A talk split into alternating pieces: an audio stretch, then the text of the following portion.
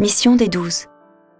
Dans chaque ville ou village où vous entrerez, informez-vous pour savoir qui est digne de vous accueillir.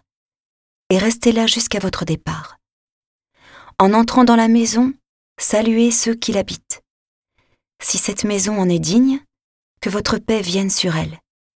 Si elle n'en est pas digne, que votre paix retourne vers vous. Si l'on ne vous accueille pas, et si l'on n'écoute pas vos paroles, sortez de cette maison ou de cette ville et secouez la poussière de vos pieds. Amen, je vous le dis. Au jour du jugement, le pays de Sodome et de Gomorre sera traité moins sévèrement que cette ville.